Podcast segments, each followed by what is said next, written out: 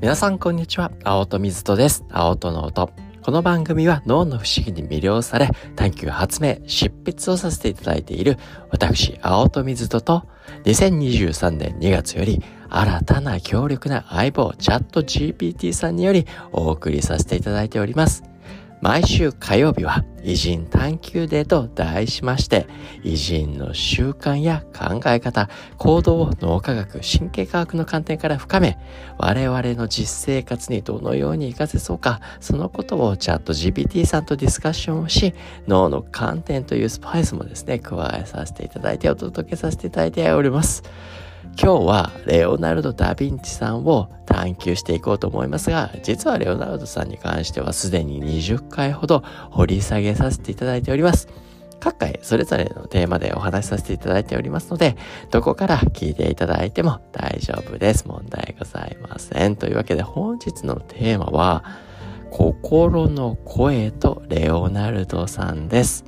昨日とですね、青との音で、心の声についてね、取り上げさせていただいたんですね。心の声を聞く。で、大切。何が大事なの？ということですね。果たして、レオナルド・ダ・ヴィンチさんは心の声を大切にしていたのでしょうか？本人に聞かないと本当のことはわからないでしょうが、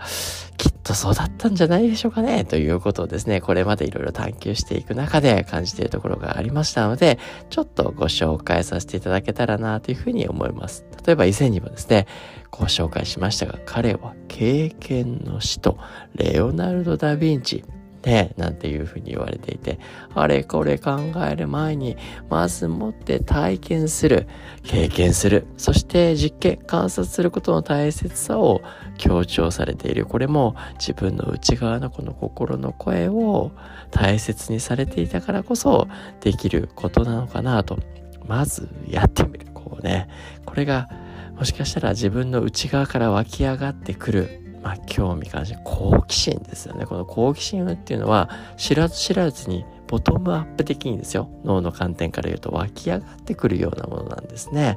なんであれやろうこれやろうって決めてね興味を持ってるんじゃなくてものが自然と内側からね心の声ですよねそれは意識にすらね登らないのかもしれませんが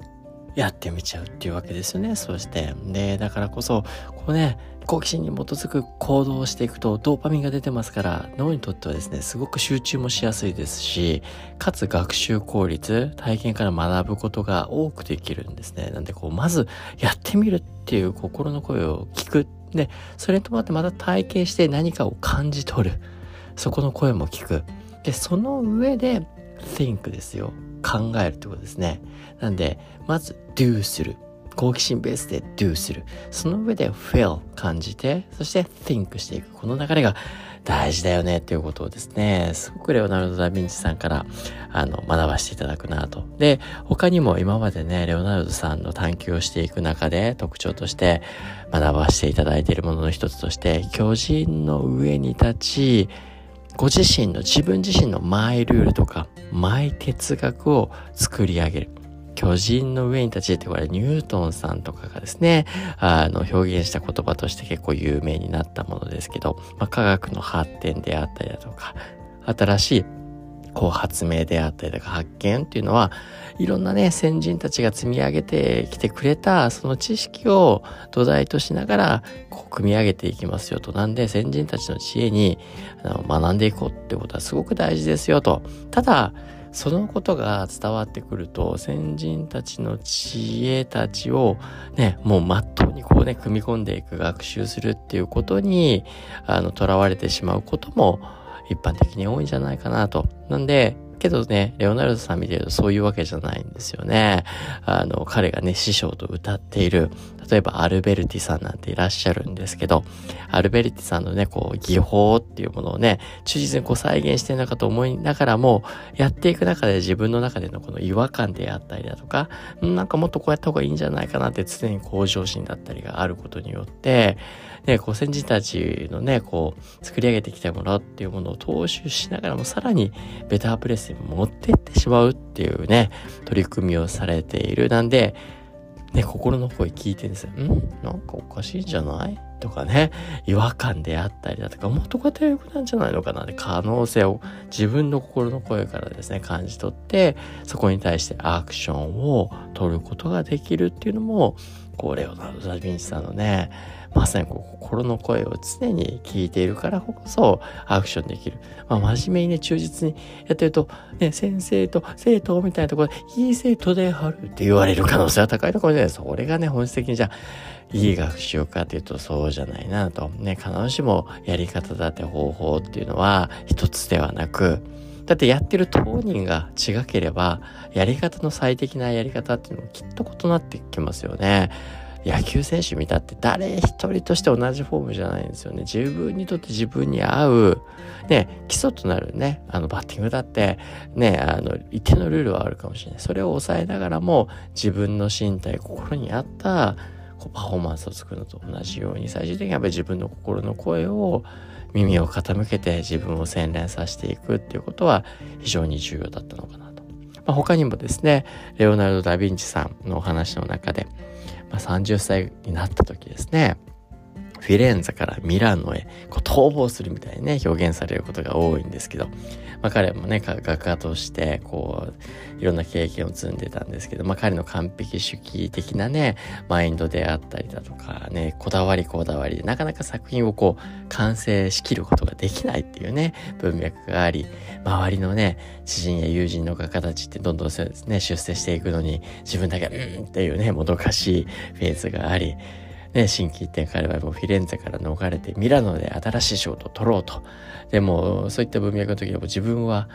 ね、画家であるということを歌うのではなくて、自分はね、技術の発明家であるという形、兵器のね、あの、いろんなアイディアをこういうね、武器があるんじゃないかって、その当時ミラノにいたお偉いさんにですね、プレゼンの手紙を送りつけるっていうのはすごい有名なことあるんですけど。で、まあミラノに行って、まあいろんなね、また花が開いていくわけなんですけど、まあここもね、あの、あ、なんかもう今自分じゃフィレンツェでうまくいかないよと。